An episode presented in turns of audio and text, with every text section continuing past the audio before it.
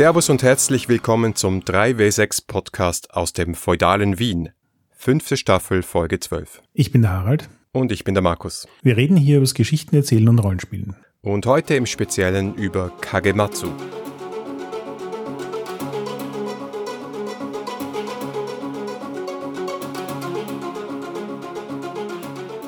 So, hier ist jetzt die Stelle, wo wir ein bisschen Trommelwirbel einblenden müssen, weil es ist was Dramatisches passiert. Wir haben einen neuen, einen zweiten großen Sponsor. Und zwar nach Planetary ist jetzt unser zweiter Sponsor Ludus Leonis, der kleine Rollenspielverlag aus Wien, bekannt für Nipajin. Mit ganz neuem Logo jetzt auch. Ja, wunderschönes Logo, muss ich auch noch sagen. Gratulation dazu. Nipachin wurde übrigens auch bei der letzten 3W6Con gespielt. Es ist so ein kleines, regelleichtes System, hat nur vier Seiten, ist super geeignet für One-Shots und Kurzkampagnen. Und ja, das kennt ihr vielleicht vom Gratis-Rollenspieltag oder vom Deutschen Rollenspielpreis, den Nipachin auch bereits erhalten hat.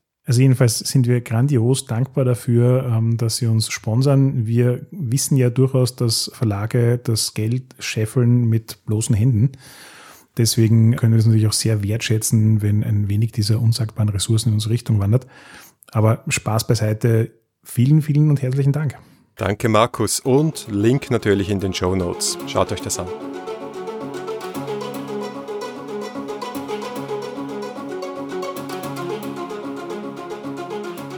Diesmal zur Abwechslung wieder über ein Spiel, das wir beide nicht nur gelesen, sondern auch gespielt haben und das es schon eine geraume Zeit am Markt gibt, auch schon in deutscher Übersetzung.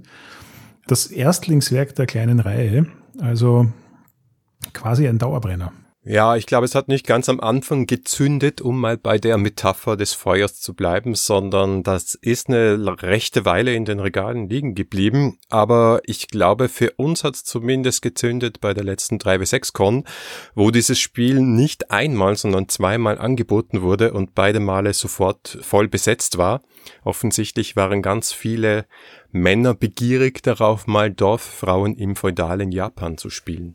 Ja, damit sind wir eigentlich auch schon beim Pitch, oder? Ja, genau. Also feudales Japan, äh, das, das habt ihr ja schon in der Einleitung, wenn ihr gut aufgepasst habt, gehört. Äh, es geht um was Feudales.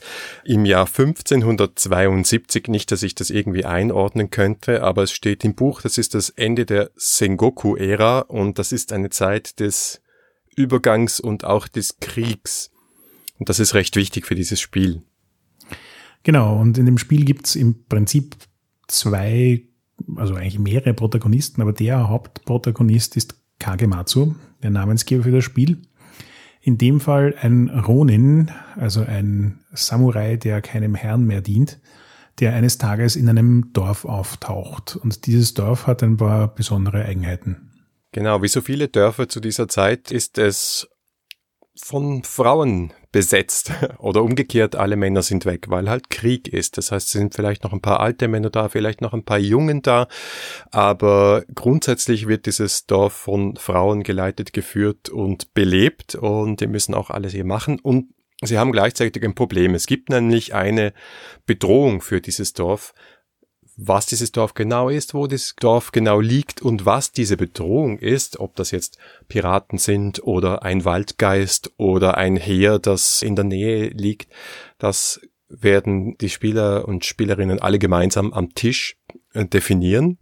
Aber letztlich, worum es in diesem Spiel geht, ist das, dass du in eine kleine Geschichte spielst. Auch das ist wieder ein One-Shot-Game, das an einem Abend passiert. Und in dieser Geschichte geht es darum, dass die Frauen dieses Dorfes versuchen, diesen Mann, der jetzt hier und diesen Krieger, der hier angekommen ist, davon zu überzeugen, dass er dieses Dorf für sie verteidigt und beschützt. Ja, dieses Spiel ist ja eigentlich das Aushängeschild für unsere Kolleginnen vom Gender SWAT Podcast weil es halt tatsächlich genau das tut. Kagematsu, der Mann, ist die Figur, die von der Spielleiterin, ja, Leiterin, gespielt wird und die Dorffrauen werden alle von Männern gespielt. Das heißt, das Spiel sagt tatsächlich relativ klar am Anfang, wenn ihr dieses Spiel spielen wollt, dann sucht euch eine Gruppe, in der ihr ganz viele Männer und eine Frau habt. Dann funktioniert dieses Spiel für euch. Die Grundprämisse ist, dass man in die gegenteilige Geschlechterrolle schlüpft, die man im Alltag so inne hat und das fand ich schon ein sehr spannendes, ähm, auch sehr belehrendes Erlebnis. weil nämlich die Dorffrauen ja auch durch das Spiel vorgegeben bestimmte Wege haben, Kagematsu zu überreden, ihnen zu helfen. Ja, und das steht mehr oder weniger gleich auf dem Charakterbogen. Also wir haben im Prinzip einen Spielleiterinnen-Charakter, das ist Kagematsu. Da steht nicht viel mehr drauf auf diesem Bogen für die Spielleiterin als die Beschreibung und die Motivation dieses Charakters. Also wie, wie schaut der aus, wer alt ist der, was hat er für einen Stand und warum kommt er in diesem Moment gerade in dieses Dorf? Was will er dort überhaupt? Das sind die einzigen beiden Dinge, die sich die Spielleiterin für Kagematsu überlegen muss. Und bei den Dorffrauen ist es so, also jeder Spieler erschafft eine Dorffrau und jede Dorffrau hat zwei Werte, nur zwei Werte. Das ist Unschuld und Liebreiz. Und auf diese beiden Werte verteilt man sieben Punkte. Also man kann drei und vier machen, man kann aber auch sieben und null machen. Und dann gibt's noch einen weiteren Wert, der eigentlich kein Wert ist, sondern mehr so eine, eine Leiste, die heißt Furcht wo je nachdem, wie viele Mitspieler dabei sind, wie viele Spielercharaktere es gibt, ist es höher oder niedriger. Ich glaube, mit vier Frauen hast du acht Furcht und ein Ziel, sozusagen das, das zweite Ziel, neben dem Ziel, Kagematsu davon zu überzeugen, das Dorf zu verteidigen, ist es die eigene Furcht zu reduzieren in diesem Prozess. Ja, außerdem, wie du ja vorhin schon erwähnt hast, Kagematsu besteht zum größten Teil aus beschreibenden Elementen, die ihn halt charakterisieren sollen. Und davon gibt es auch ein paar bei den Dorffrauen, nämlich ähm, jeder wählt sich natürlich einen Namen. Und ansonsten wird noch die liebste Person, der liebste Ort und der liebste Gegenstand definiert. Und ich fand das eigentlich eine recht spannende Form der Charakterisierung, weil mit wenig Informationen gar nicht mal unähnlich gefühlt wie bei Ten Candles ein Rahmen entsteht, in dem man sehr unterschiedliche Charaktere basteln kann. Also in den zwei Testrunden, die ich gespielt habe, habe ich in beiden Malen das Gefühl gehabt, dass auch mit nur vier, fünf Stichworten an Informationen habe ich genug Abgrenzung zu meinen anderen Mitspielern, dass ich einen Charakter daraus zaubern kann, der sich einzigartig und individuell anfühlt und nicht eine Kopie meines Nachbarn ist. Ja, ganz interessant war nämlich auch, wie viel Rolle hier das Alter spielt. Also das war auch ganz lehrreich, dass wenn du dann sagst, ja, ich bin eine junge Frau von 18 Jahren und eine sagt, ja, und ich bin eine Großmutter von 82 Jahren, dann denkst du, okay, äh, das sind im Prinzip haben sie die, dieselben Mittel auf ihrem Bogen stehen, aber sind so unterschiedliche Charaktere, nur weil du äh, das Alter so unterschiedlich machst. Also da denke ich mir manchmal, wenn du so ein normales Fantasy spielst, ist es eigentlich egal, ob dein Charakter 20, 30 oder 40 ist. Fühlt sich mindestens manchmal so an. Aber hier, in diesem Kontext, ist dann halt irgendwie klar, wenn du die Oma spielst und einen Liebreiz von 5 hast, das wird lustig, das wird interessant. Warum all diese Werte relevant sind, ist, weil das Spiel im Großen und Ganzen in drei Phasen abläuft. Das erste ist die Phase des Werbens, das zweite oder das danach kommende die Phase der Konfrontation und zum Schluss die der Auflösung. Was ich auch interessant fand, war, dass diese Phasen unterschiedliche Länge haben. Das heißt, das Verben ist bei Weitem die längste Phase. Die Konfrontation ist um einiges kürzer, allerdings auch intensiv. Und die Auflösung ist dann wirklich eher so ein Epilog, der halt das Ganze mit einem Maschall versieht und daraus eine, eine tatsächliche Geschichte macht, ähm, die in meinem Leben emotional auch starke Auswirkungen hat. Und ist aber auch damit die kürzeste Phase. Das heißt also, es, es steckt so ein natürliches Pacing in dem Spiel drin, genauso wie die Charaktere spezifische Werte haben, ist auch der Rhythmus des Spiels ein bisschen vorgegeben. Und zwar in einer Art und Weise, der sich vollkommen natürlich angefühlt hat für mich und gleichzeitig auch dafür gesorgt hat, dass eine gute Geschichte rauskommt. Ja, finde ich auch total. Ich finde wirklich auch diesen Charakterbogen von Kagematsu so wahnsinnig gut gemacht. Denn du hast gesagt, das Werden ist die längste Phase und das stimmt und da werden Szenen ausgespielt. Und was ich vielen Storygames vorwerfe, ist, dass sie oft sagen, so, und jetzt spielt eine Szene, und zwar in dieser Reihenfolge, und sie haben vielleicht noch einen kleinen Story-Prompt, irgendeine kleine Inspiration dazu, und dann macht man halt Szenen. Aber dann, also, wie wir auch ein bisschen über Questandia gesagt haben, ja, man weiß nicht so recht, was ist jetzt der Anfang, was ist das Ende, und wo soll ich hin mit der Szene, und welche Szene kommt jetzt überhaupt. Also das ist oft sehr anspruchsvoll. Bei Kagematsu hatte ich das Gefühl, kommt das sehr, sehr natürlich, weil die Struktur sehr klar ist. Also das ganze Werk besteht, wie gesagt, aus Szenen. Da geht's immer um etwas. Es geht nämlich darum, dass die Frau versucht, ein Anzeichen der Zuneigung zu erreichen bei Kagematsu. Und das wird sie entweder mit Liebreiz oder mit Unschuld machen. Also man könnte sagen, entweder sie haut sich an den Ronin ran, versucht durch ihre Schönheit, durch äh, ihre Attraktivität, durch ihren Charme ihn zu bezirzen. Oder sie macht es halt mit ihrer Unschuld und versucht so Gefühle in ihm auszulösen, so eher väterliche Gefühle.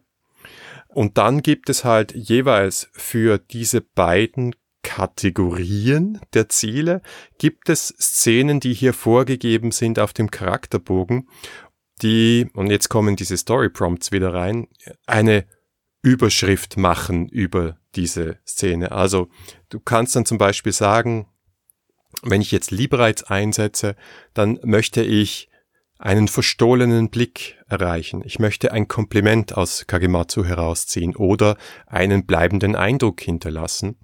Wenn du aber Unschuld hast, dann möchtest du vielleicht ein Lächeln hervorrufen oder ein freundliches Wort oder einen gemeinsamen Moment.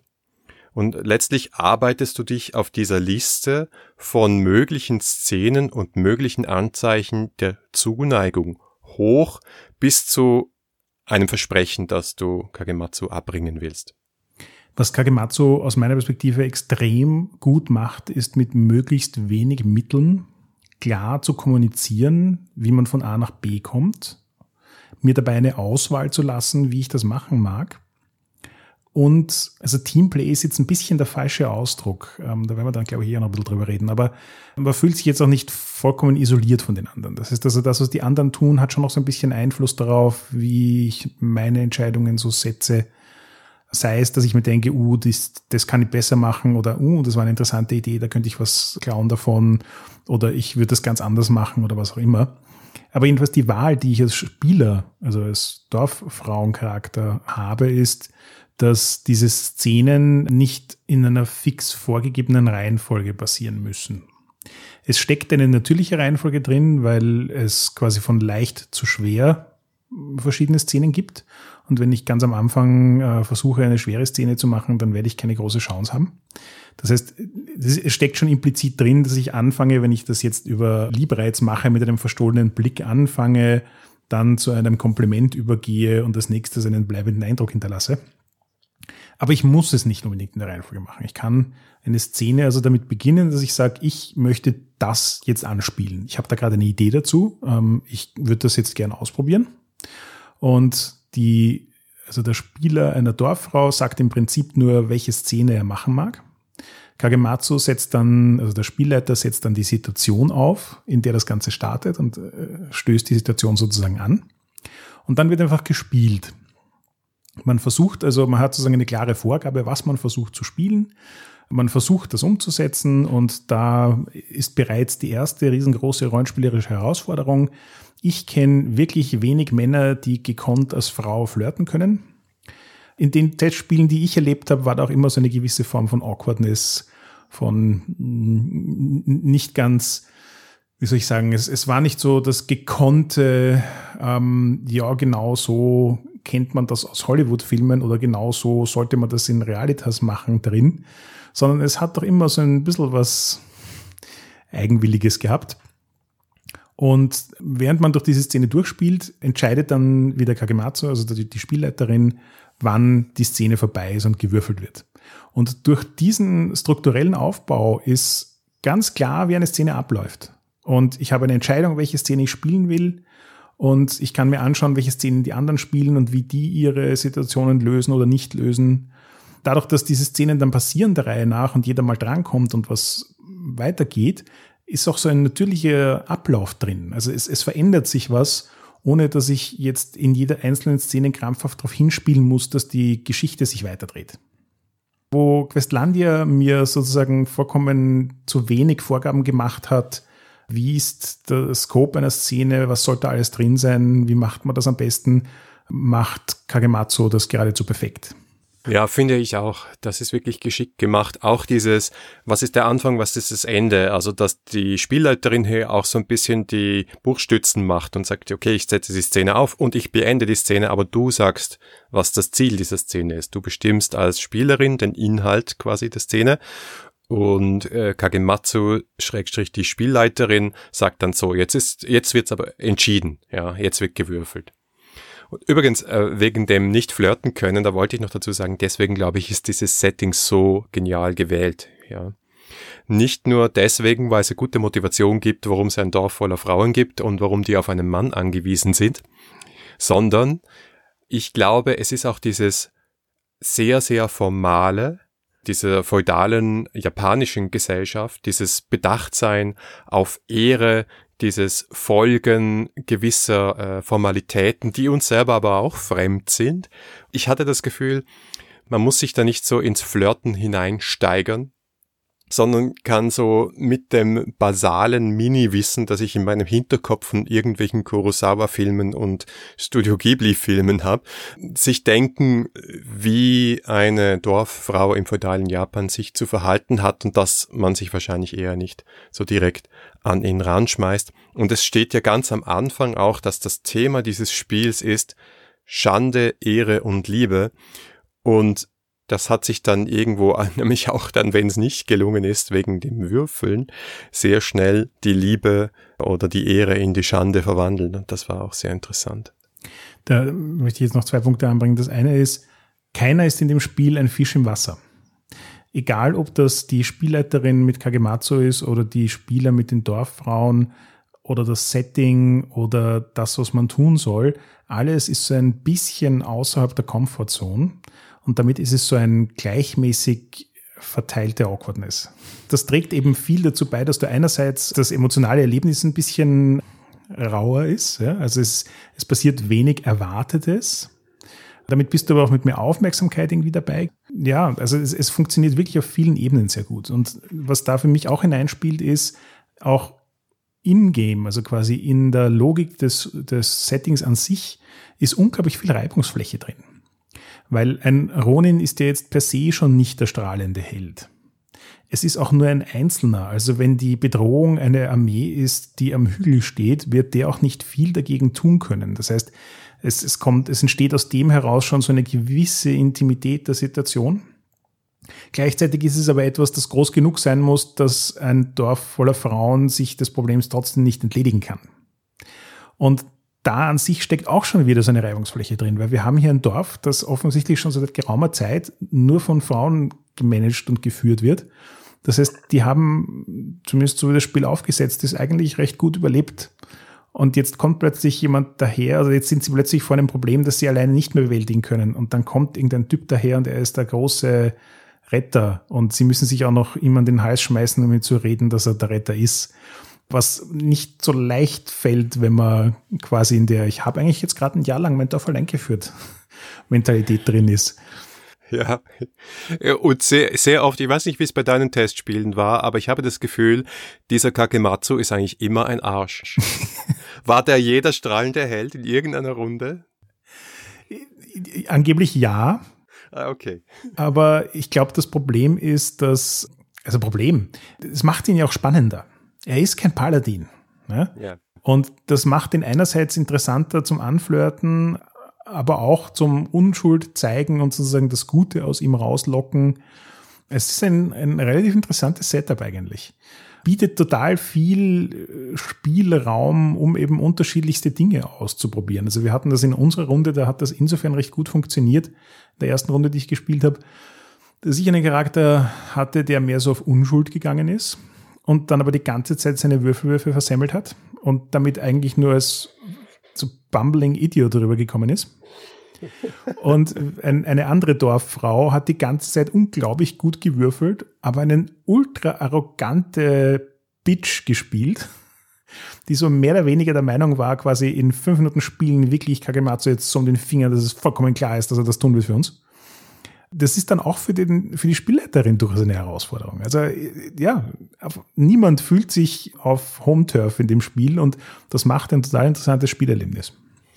Ja, ja, und jetzt kommen wir dann dazu, was du mit solchen Würfen und mit solchen Aktionen in der Spielleiterin beziehungsweise in Kagematsu auslöst, weil das ist ja dann überhaupt der interessanteste Teil im Spiel. Aber vorher möchte ich noch zum Crunch kommen, weil wir haben letztes Mal so, äh, ich würde nicht sagen geschimpft, aber wir haben, hatten kritische Anmerkungen zum Würfelsystem von Questlandia. Ich möchte nur ganz kurz noch dazwischen werfen. Ähm, wir haben am Anfang so mit einem Halbsatz erwähnt, dass bei der Charaktererschaffung auch das Setting und die Bedrohung erschaffen wird. Und das ist auch sowas, was hineinspielt in dieses Thema, keiner fühlt sich mit den Dingen wohl. Das Dorf an sich wird gemeinsam gestaltet, so ein bisschen nicht unähnlich wie bei Quiet Year. Das heißt, man nimmt sich einen Zettel und ähm, malt dort quasi symbolhaft die wichtigen Elemente des Dorfes auf. Das geht so Reihe um. Jeder malt wahrscheinlich seinen liebsten Ort hin. Man kann aber auch andere Sachen hinmalen und daraus entsteht irgendwie so ein bisschen ein Bild im Kopf, wie dieses japanische Dorf, das wir uns alle nur sehr buchhaft vorstellen können oder zumindest sehr ähm, abstrakt ausschaut und was es aber auch für interessante Locations gibt, an denen Szenen stattfinden können. Also ich sage nur die romantische Brücke über den Fluss und so. Und gleichzeitig ist es aber auch so ein guter Weg, mal wieder über visuelles Brainstorming an die Idee sich heranzutasten, was die Bedrohung ist. Und was ich an der Bedrohung so spannend finde, ist, dass die in keinster Weise vorgegeben ist. Das heißt, das kann das Spiel in alle Richtungen treiben, von einem tatsächlichen Kriegsdrama bis hin zu einem übernatürlichen, mystischen Setting, bis hin zu einem Murder-Mystery oder ich weiß nicht was. Oder, keine Ahnung, es geht ihnen das Essen aus und sie müssen irgendeinen Weg finden, den Wald abzufackeln, um wieder was anbauen zu können. Ich weiß es nicht. Das hängt wirklich von den Spielern der Gruppe und, und den Ideen ab, die so aufkommen. Und das macht gerade, dass die Bedrohung so flexibel ist, macht für mich Kagematsu zu einem Spiel, das man auch hundertmal spielen kann. Und es ist noch immer beim hundertsten Mal relativ eigenständig und netter Wiederholung der letzten 99 Mal. Ja, sehe ich genauso. Also die Bedrohung bei uns war für mich relativ überraschend. Dieser Waldgeist, der aufgrund von anderen Dingen, die wir uns ausgedacht haben, auch de wegen des Krieges seit Jahren jetzt keine richtigen Opfer mehr gekriegt hat und jetzt demnächst vielleicht mal über das Dorf herfallen wird. Das hat dem Ganzen noch so eine mystische Komponente gegeben, die ich nicht erwartet hatte. Das ging da so ein bisschen in Richtung Chihiros Reise ins Zauberland, aber noch ein bisschen gruseliger. Ich bin bei dir, ich glaube auch, dass das ein Spiel zum Wiederspielen ist, auch wenn es ein One-Shot ist und auch wenn die Prämisse vermeintlich immer dieselbe ist. So, aber jetzt zu unserem Lieblingsthema, dem Crunch. Ja, ja Würfelsysteme. Ja, also, grundsätzlich, äh, wenn Kagematsu sagt, jetzt wird gewürfelt, dann würfelt die Frau entweder auf Liebreiz oder auf Unschuld. Und wir haben schon gehört, äh, da werden insgesamt sieben Punkte verteilt, also irgendwas zwischen einem und sieben W6 äh, nimmt die Frau dann auf die Hand und äh, würfelt die und bildet eine Summe aus allen Würfeln. Und Kagematsu nimmt so viele Würfel, wie die Schwierigkeit dieser Szene betrifft. Also du hast vorher schon gesagt, es, es steigt auf. Also jemandem mit Unschuld ein Lächeln zu entlocken, das ist eine Schwierigkeit von zwei, zwei Würfen. Und ein Versprechen, sich geben zu lassen, eben dieses Dorf zu schützen, das hat eine Schwierigkeit von neun. Da sind wir also schon bei neun Würfeln. Und dann ist aber so, dass vom Resultat von Kagematsu ein Punkt abgezogen wird für jeden Punkt, Liebe, die Kagematsu für diese Frau verspürt. Woher das kommt, dazu kommen wir gleich noch. Ja, und dann werden noch alle Sechser weggelegt, die gewürfelt wurden. Und da gibt's auch auf dem Charakterblatt so zwei Plätze dafür. Warum nur zwei? Weil wenn sobald ein dritter Sechser gewürfelt wird, dann kommt die Bedrohung ins Spiel. Dann wird die Szene abgebrochen, gelingt auch nicht, sondern es manifestiert sich ein düsteres Vorzeichen würde man in Dungeon World sagen von der Bedrohung, die näher kommt. Jetzt ist es jedenfalls so, wenn das, wenn die Bedrohung nicht ins Spiel kommt, dann gewinnt letztlich einfach die höhere Summe.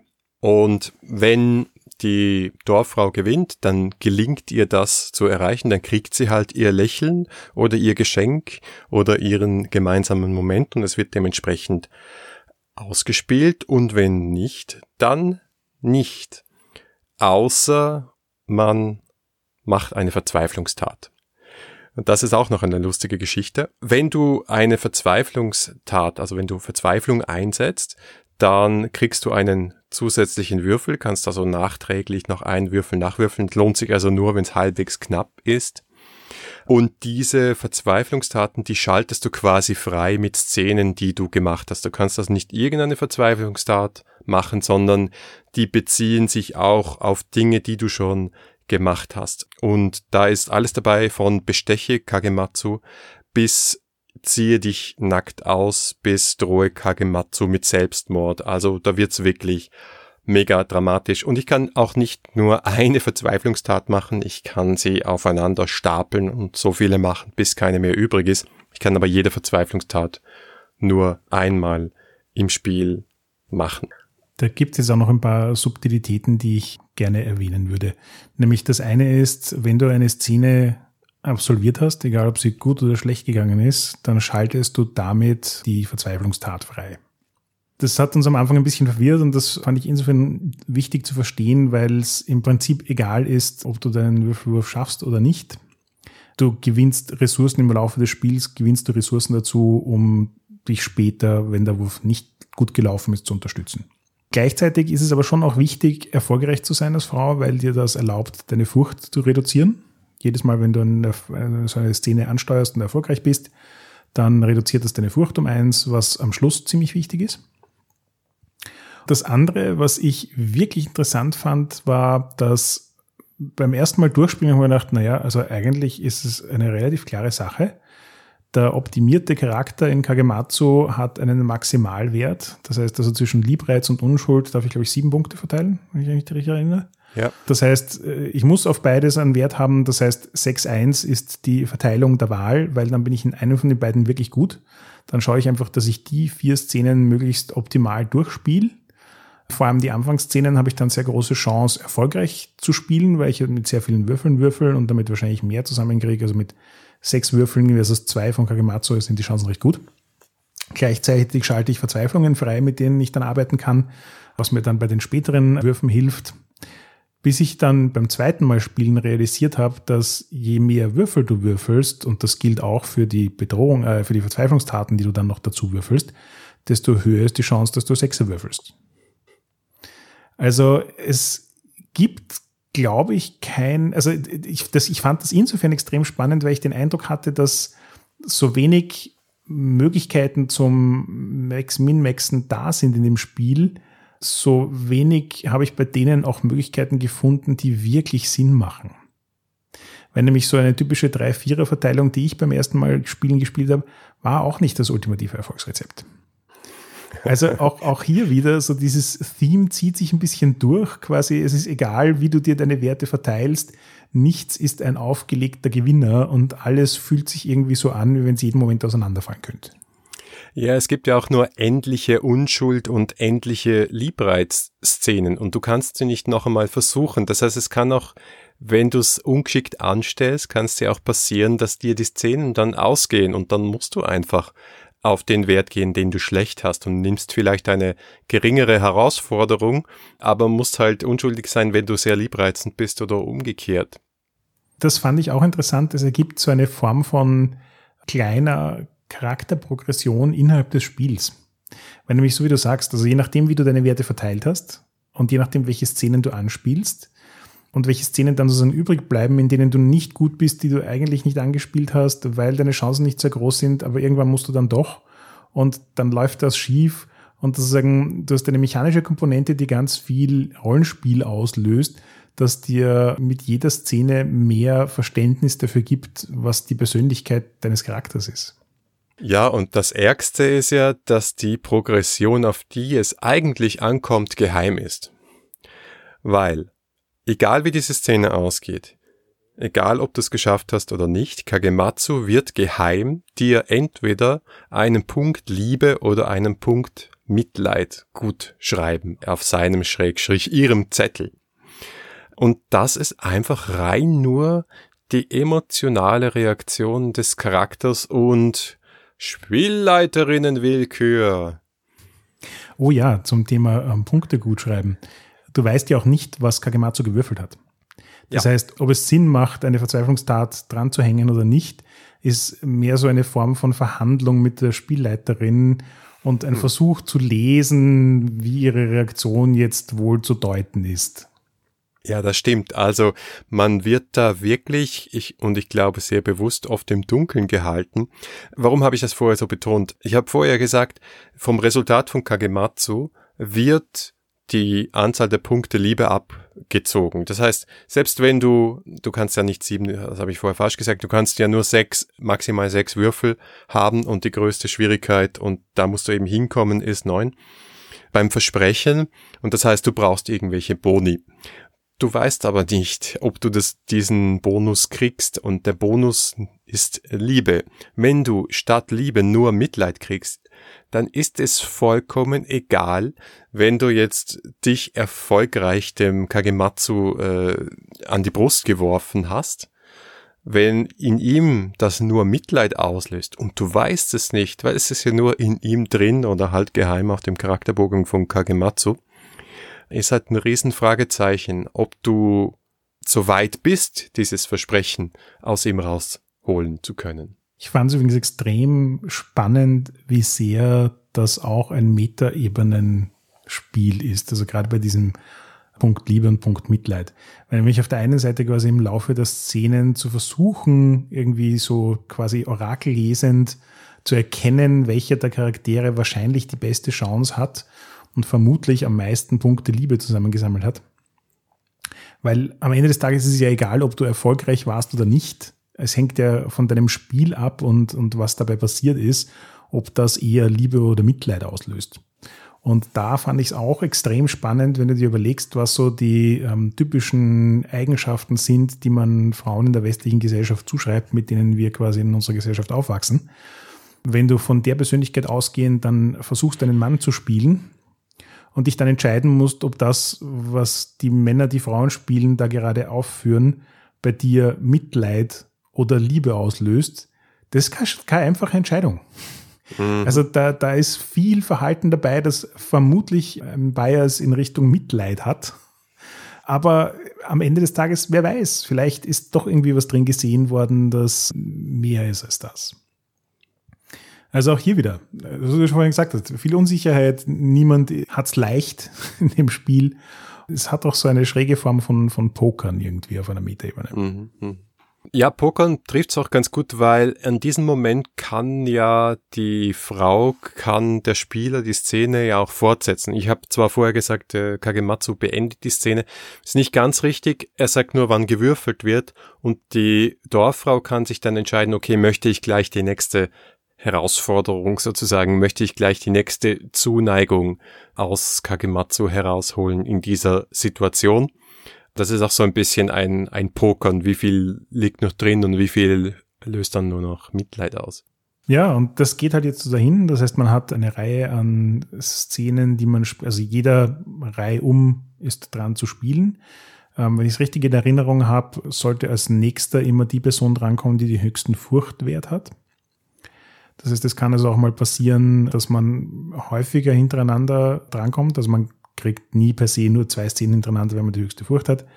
Aber es kann schon mal passieren, dass wenn man die meiste Zeit schlecht gewürfelt hat und alle anderen gut gewürfelt haben, dass man dann recht häufig drankommt. Und irgendwann hat man halt, haben halt quasi alle Spieler ihre Situationen durch. Und man hat offensichtlich oder hoffentlich einen Weg gefunden, das Versprechen abzuringen.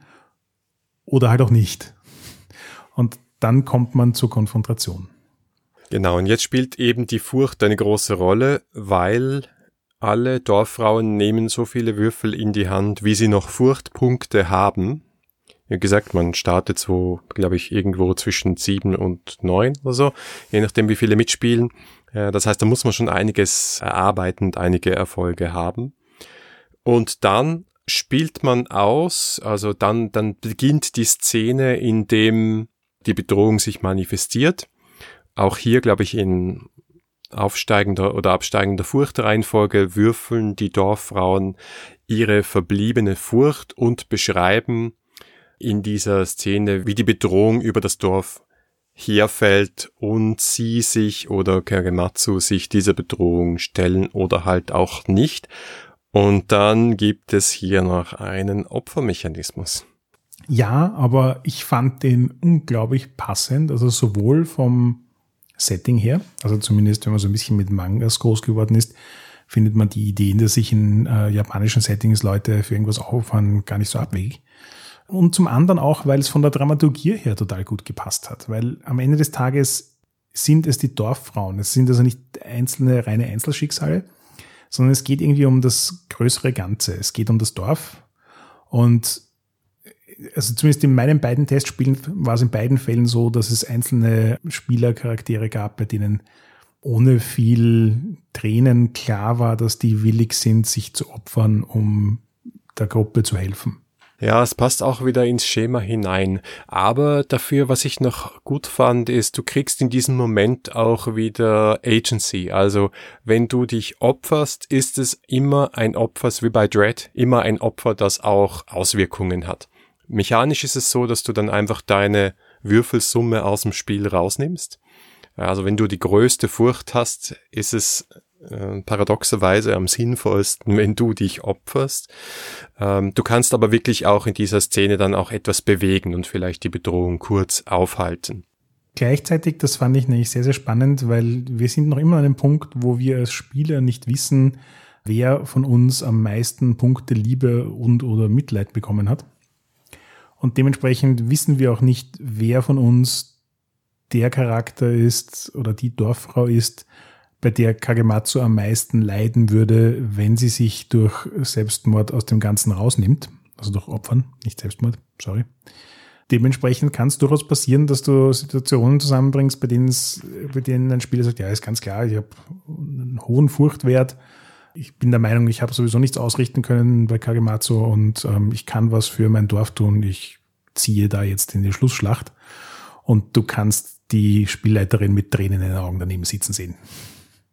Also es, es ist schon ein, ein wirklich intensives Spielerlebnis, das eben gerade in dieser Konfrontation äh, es für mich auch geschafft hat, irgendwie so dieses, dieses emotionale Chaos einer Schlussschlacht drüber zu bringen. Also dieses, es passieren tausende Dinge gleichzeitig, du kannst gar nicht wirklich den Überblick behalten und garantiert irgendwas davon, wenn nicht alles, hat eine negative Auswirkung auf dich emotional und trotzdem passieren Dinge einfach und du musst schauen, dass du irgendwie durchkommst. Und Kagematsu würfelt nämlich auch noch mit der Anzahl Würfel gleich der Anzahl Liebe für seine meistgeliebte Frau.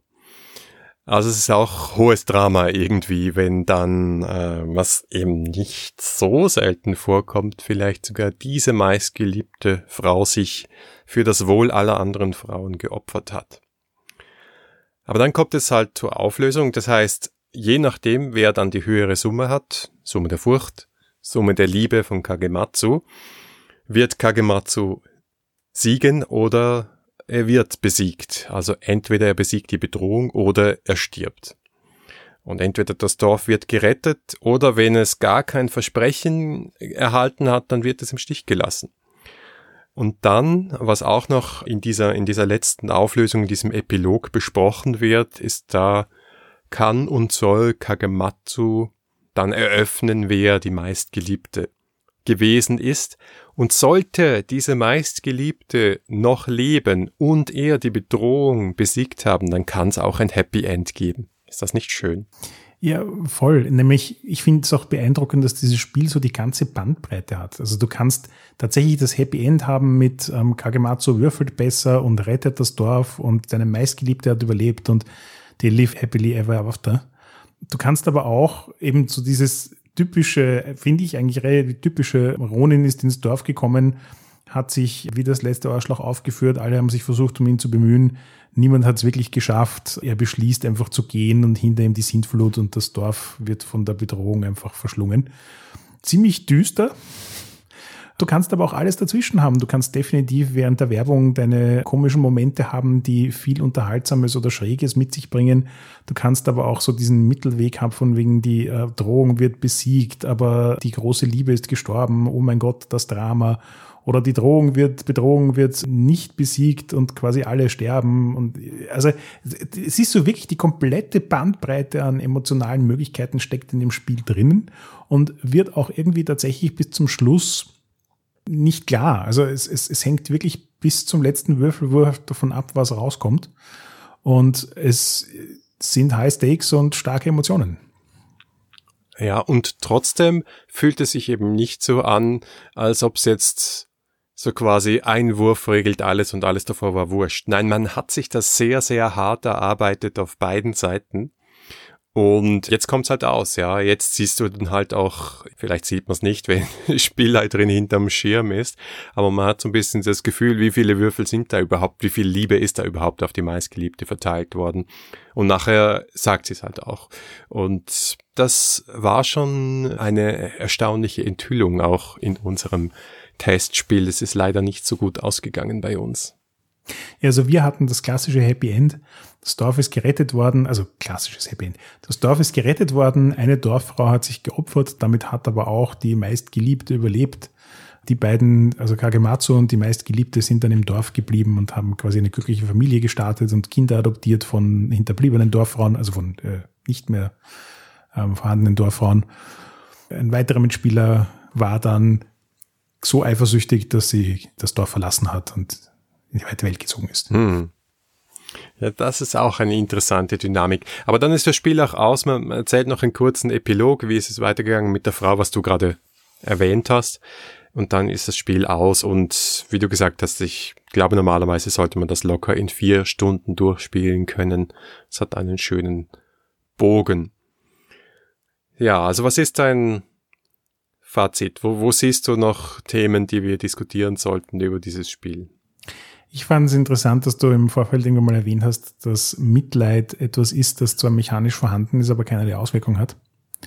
Und da muss ich dir ein bisschen, also gefühlt widerspreche ich dir ein bisschen, es tut meiner Meinung nach zweierlei Sachen. Es führt eine Entscheidung ein. Das heißt, die Spielleiterin muss sich entscheiden, was sie aus der gespielten Situation macht. Es ist nicht egal, was gespielt worden ist, sondern es führt zu irgendwas. Es ist eine stärkere Entscheidung zu sagen, gebe ich Mitleid, also hat das bei mir Mitleid oder Liebe ausgelöst, als hat es Liebe oder nicht Liebe ausgelöst. Und das andere ist die Tatsache, dass zum Schluss dann nur die Liebepunkte relevant sind, macht für mich so eine total starke emotionale Aussage. Das ist so, trotz all des Dramas, das in diesem Spiel drin steckt, ist es in seiner tiefsten Essenz romantisch. Ja, ich habe das gar nicht kritisiert. Ich sage, ich, ich stelle nur fest, du ziehst nirgendwo Mitleid ab oder fügst Mitleid hinzu, aber ich glaube, es ist genau das, was du gesagt hast, im Spieldesign drin.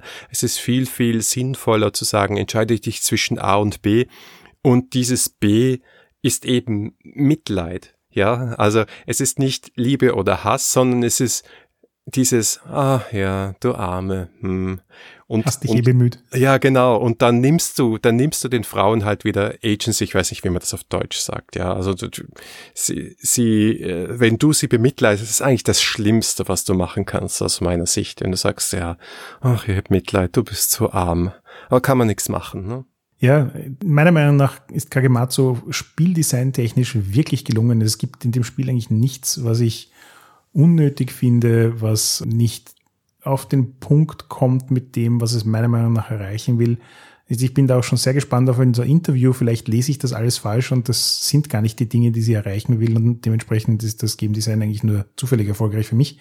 Mhm. Aber wenn das die Absicht dahinter ist, dann hat sie es meiner Meinung nach extrem gut gestaltet.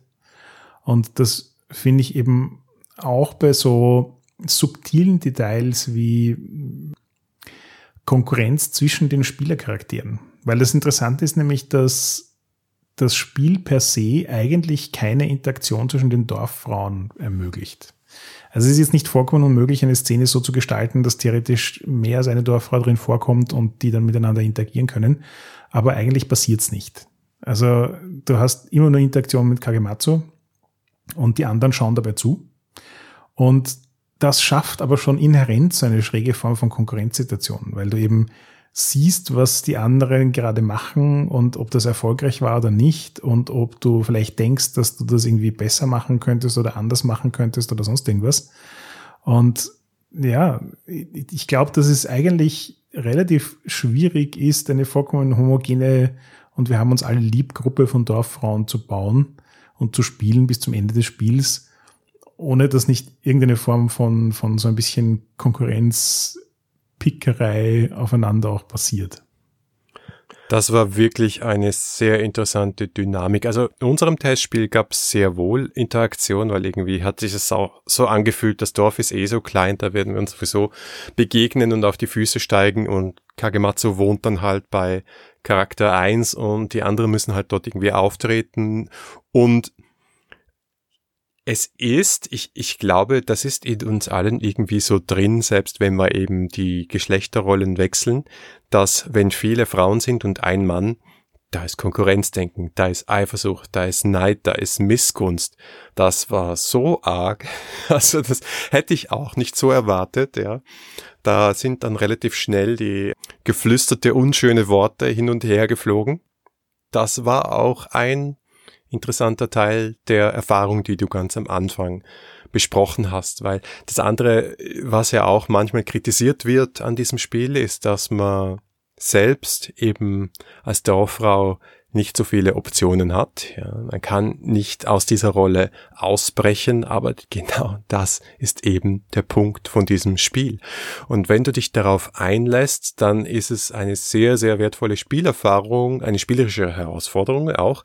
Aber durch diese Strukturen, die wir jetzt beschrieben haben, glaube ich, wird es dir eigentlich so leicht gemacht, dich in diesen Charakter hineinzuversetzen und auch dieses diese Geschichte so zu konstruieren, wie sie halt gedacht ist, mit diesen verschiedenen Prompts und den verschiedenen Szenen und den verschiedenen Zuneigungen, die aufeinander aufbauen. Du wirst von dem Spiel immer so ein Stückchen weitergetrieben da hinein, wo dieses Spiel dich haben will und am Schluss denkst du dir, was ist eigentlich mit mir passiert und das war extrem intensiv. Ich möchte da jetzt eigentlich als Fazit quasi noch in eine andere Richtung kurz abbiegen. Nämlich, es ist ja jetzt schon hinlänglich auf anderen Medien diskutiert worden, das Roll Inclusive Kickstarter ist passiert. Juhu, wir sind Teil davon. Yay! Was wir beschlossen haben beizutragen, ist etwas zum Thema Mansplaining. Und das Spiel, das ich dabei gestaltet habe, also ein ganz einfaches Nano-Game, ist halt wirklich auch ganz stark von meinem Erlebnis mit Kagematsu inspiriert gewesen. Weil ich finde, dass Mansplaining genau diese Form von Gender-Stereotypen gesellschaftlich erlernten Verhalten ist, das einem erst dann wirklich vehement auffällt, wenn man mal in den anderen Mokassins gesessen ist.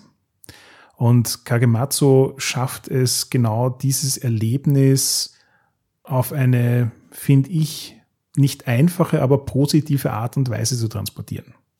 Also dort, wo mich Bluebeard's Bride wirklich herausgefordert hat, diesen Switch zu machen, hat Kagematsu mich auch herausgefordert, aber auf eine gefühlt wesentlich produktivere, spannendere und auch ein bisschen nachhaltigere Art. Also es hat weniger geschockt und mehr zum Nachdenken angeregt. Das Spiel macht es einem wirklich leicht, sich in diese andere Rolle hineinzuversetzen. Es verführt einen sozusagen dazu mit schönen Mechanismen, die ihn da, einen da immer weiter hineintreiben. Gleichzeitig ist das Spiel für mich aber überhaupt nicht didaktisch. Es hat sich nicht so angefühlt wie so, oho, ja, jetzt haben wir aber was gelernt. Das war hochinteressant. Sondern es ist ja eine dramatische Geschichte und du wirst in diesen dramatischen emotionalen Strudel hineingezogen und am Schluss kannst du dann darüber reflektieren und dir denken, puh, okay, also wenn sich das Frausein so anfühlt, dann verstehe ich diese ganzen Diskussionen, die hier abgehen. Und ja, das war sozusagen der didaktische Effekt, aber im Spiel hat sich dieses Spiel wie ein starkes, spannendes Drama angefühlt und das ist die wirkliche Stärke von Kagematsu. Ja, besser kann man es nicht sagen. Ich würde sagen, letztes Schlusswort. Wir geben diesem Spiel 5 von 5 Katanas, oder? ja.